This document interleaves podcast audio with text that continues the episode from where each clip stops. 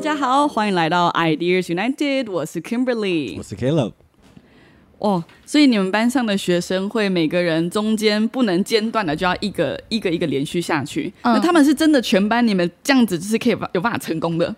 呃，他他他还是需要分阶段，可能第一阶段我会先就是问大家说有没有人想要先上来分享看看，通常应该是零。没有，我们要相信世界上还是有善良的 孩子存在。就是你班上一定会有一两个装脚，或者是你可能点他，他会勉为其难，可是他还会答应你的那种，你就可以找他。然后我就通常前几周会先点这样子的学生上来，然后他们上来的时候就会分享。那不管分享的长跟短，我都会加分，然后全班给他鼓励。所以其实其他小朋友会渐渐知道说上台讲话并不是一件很难的事情，然后他们也会觉得哦，上台讲话好像就很荣耀，因为你不管讲再烂再好笑。都会是被肯定的，对。然后接下来就是慢慢的从一个变成两个，甚至就变成有没有五个人可以上来分享。然后慢慢的，因为我们班那时候大概是十七、十八位，所以后来就是到了整个学期末的时候，其实大家都习惯这件事情，然后也慢慢的有一些文化的种子在里面。因为我可能会先挑一些比较。班级需要的议题跟他们分享，比方是说我们那我们班那时候是可能打架或者是一些玻璃心敏感的，那我就可能会分享说，就是 对啊，刘海的事件就会被别人嘲笑，然后我就先分享说，就是你的话语是有力量的，所以你的你跟别人分享什么会让别人感受到那一天是美好的。那如果你跟别人分享，因为他们是低年级，我就说，如果你跟别人分享大便，那那那边那一天的人大家都会感受到是大便味。那我们对，所以就用一些比较他们懂的语言跟他们分享完之后。所以他们渐渐的就会开始有这样子的文化在里面。所以我们班如果那时候出现一些的言辞不当。那就是有一些比较正义的小朋友说：“哦，你不可以讲大变话哦，这样会怎样怎样讲的。”所以慢慢的开始，大家已经习惯这样子的氛围。然后渐渐的到最后一周，我就说：“那我们全班来个大挑战，就是今天呢，Mr. Bush，我可能就是也会讲一个大家待会会听到的故事内容。那这个故事内容之后，就是我想要邀请每一个人都给你们三十秒的时间想一下，想一下你想要分享什么主题。但如果你不重复的话，啊，你跟别人重复的话也没有关系。可是我待会想要。挑战只是大家的团队合作，所以我会很清楚知道，说我今天挑战的不是你的内容，是团队合作。然后我也想要让我们班上就是那那个。呃，教学的目标是有一种全班凝聚力的感觉，所以我说，那待会的游戏设置就是我会按时间，就是我会说开始，那我就会开始按码表，然后码表就会开始倒数三十秒。那这三十秒之内，我不会点任何的人，因为前几个礼拜都是 Miss 去点人。那这周我不会点人，我需要你主动的自己跳出来，就是成为第一个发言的人。那第一个人发言讲完之后，我就会说拍拍手，那拍拍手之后，我会再重新计时三十秒，这样就需要有。第二个人在三十秒内主动出来，但我不会点任何的人，你需要自动的想说，就是如果待会没有人上台的话，那我要不要成为哪一个人？所以我想要引发他们内心的那一种动力，是你要为着班上的团队去付出。当然，有些不敢讲的，就是硬着头皮这样出来，因为为了想要，就是真的全班最后能够得分。对对，那他们当然之间也也会互相说，哎，你去你去，然后我就说，你不要成为叫别人去的那个人，你要先成为自己主动去的那个人，因为别人。会因为你的主动，然后也开始有想可以成功的一个机会，对，然后我们就开始这样设置，然后真的很有趣哦。前面因为前几周已经培训了几个小朋友是主动讲的，大概有十个了，所以前面十个都还 OK 很顺利。可是因为你班上总会有那七八个就是在后面不愿意的那些人，然后他们就是很压力山大，因为前面的人都已经一个一个接一个，然后超顺畅，然后就眼看就是剩下最后五个就可以达成任务了，所以开始在倒数的时候，全班。就说去啦去啦，然后你就看到他们内心在焦躁，然后很认真的就是紧张，可是也会因为团队的渲染，又觉得我那我要讲个什么东西。所以你看他们五个人不是抱怨哦，是五个人很认真在绞尽脑汁，然后头一直皱眉头在想，想说我可以挤出什么样子的内容是可以分享的。对，然后后来就是真的在那个团队的分分渲染之下，其实大家最后都完成。嗯，然后那一次我就给大家加超多分，然后那一天有很多的下课时间，对，然后他们就觉得很开心，说哦。我今天真的做到了一个团队合作，我得到的是我上台表达的能力之外，我也获得了全班的凝聚力，然后有真实的体验，是我可以有好处可以拿。对，那那一次就是我觉得还蛮成功的。对，嗯，你好像在做这个计划持续了蛮长一段时间，对不对？嗯，没错没错。对，因为其实说实在。表达能力训练应该说是教育里面最难做到的东西之一，真的。而且一般来说，可能高年级开始做都已经有一些挑战，但是你们是从第一年级、二年级就开始在练习，这真的非常非常的猛。对，那我们现在来做一个模拟好不好？嗯，假装我是那个就是会因为刘海玻璃心的小女孩，然后她是会打架的小男孩。今天要让我们来玩这个接龙话，你你会怎么？就是我我们可以怎么样来体验一下？你说体验吗？对，好，体验一下。玻璃心，不可以叫我刘海。所以我我讲完就就换换到他。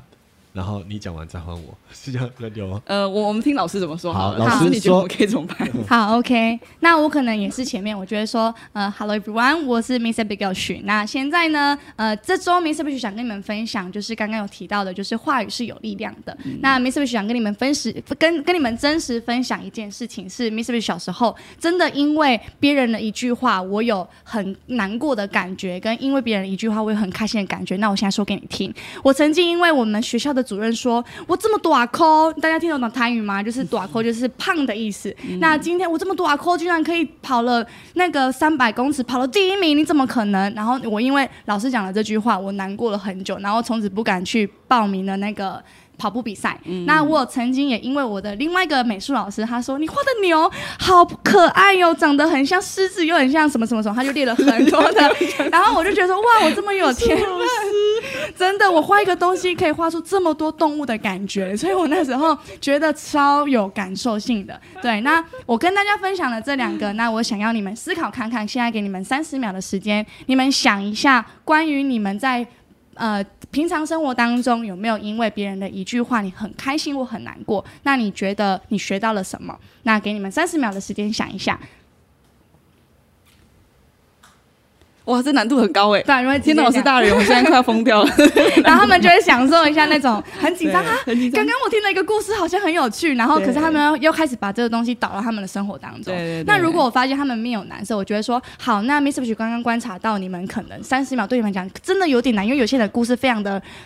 那个丰富可能需要精精简一下，那我变成想一分钟，我可能就会说给他们加长时间。然后这时候呢，因为他们平常生活当中，因为这个议题对他们来讲很重要，可能因为现在可能两位主持人是你们生活当中不会经历到这种被这种感觉，可是，在低年级的他们是日常生活当中都会有这样子的生活存在，所以他们那个例子想的很快，因为他就说刚刚就我们班那个 Ryan 他就笑我这个裤子很短，对，对他就会开始有感受就会讲出来，所以我挑的议题会是比较是挑他们相近的，那如果太远的我就比较不会用，因为他们可能就是都跟他们学生有关系，对。学生讲话。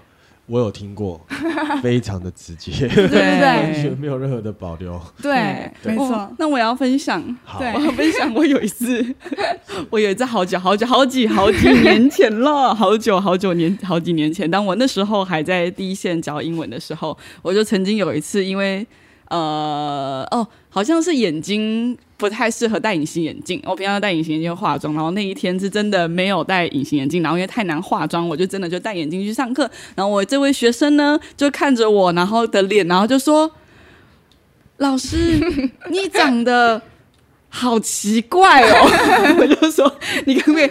嗯，这不是我在戴眼镜。”他说：“没有没有没有，是眼镜拿掉之后，我觉得你长得。”好奇怪哦，他就越越认真，很认真看我的脸，然后说：“你长得好奇怪。”嗯，Q Q，好的。哎，那如果这样分享，就是孩子们分享一些他们听到别人的叙述之后觉得很难过，但是重点最终是这个的导正的方向，你会怎么把这个方向？就是帮助他们重回到正确的焦点上呢。做一个 conclusion，就是一个。你说他们如果上台分享完，对，他是分享难过的事情。对对对，好，他分享很令人很难过是有人说我很奇怪，然后有人很奇怪，那我就会，我就会问他们，就是我第一个会先问情绪，对，因为我觉得先让大家抓到去辨识情绪很重要，不然你不知道你为什么难过，为什么生气。对，然后他们可能每个人讲的原因不一样，有些人是因为这个人是我在乎的人，所以讲我很难过。但有些人是只要不是任何人，只要讲我，我觉得很难过，所以可能要先分辨难过的情绪之后，那下一个那是因为什么事情而难过。对。然后现在呢，我就会跟他们分享，就是关于呃，你是有，比如说像刚刚他别人讲我怎么样的，我就会跟他们说，就是你的身上就有点像是有一个贴纸。那这个呃那个贴纸就是可能他们讲的每一句话就是一个好的贴纸跟不好的贴纸，可是你可以为你的身上打蜡，就是今天蜡不管是好的贴纸跟不好的贴纸贴上去，你都不会被他们影响，所以你就不会因为别人说你很好，然后今天没有说你好的时候就会难过，因为有些是好宝宝，他就觉得我很渴望别人称赞，所以我没有别人可称赞，我就觉得今天是最难过的一天。但有些人是被别人贴上坏贴纸，他又会心情不好，所以我觉得我就会跟孩子们分享说，那你的身体你可以自动把它上一层蜡，那这层蜡不管是好的跟不好的，你都不会被他们影响，因为你知道你自己的价值是什么，你选择了什么。那他们知道完之后，我觉得说，那我们全部的人，我们来演练一下，如果未来你遇到这样的事情，你会怎么样为自己打蜡？对，那他们可能想了很多的方法，像是可能说，那我去那个吃个好东西，呃，这吃个东西能够开心一下，或者有些人说，那我就跟我的好朋友分享，他安慰我一下就可以了。所以他们就可以想到各式各样打蜡的方式，或者是有些是能够具体的，或者是抽象的也好，那他们就会开始去思考，那这个东西我可以怎么样不去被影响？对，这个议题，你觉得，比如说话语方面，因为我刚刚有听到你是针对，不只是针对讲的人。你针对怎么去接收别人讲的话，也有做引导。对，那通常你觉得要多少？因为这个多少的时时效时间，你觉得才开始真正的在孩子有一些的影响？我我们刚刚有谈到，就是说孩子因为想要达到一些任务，会会想要去突破这些。那你觉得怎么在有多久之后，你可以开开始看到他们私底下和孩子的互动是有改变的？你觉得大概这个时间？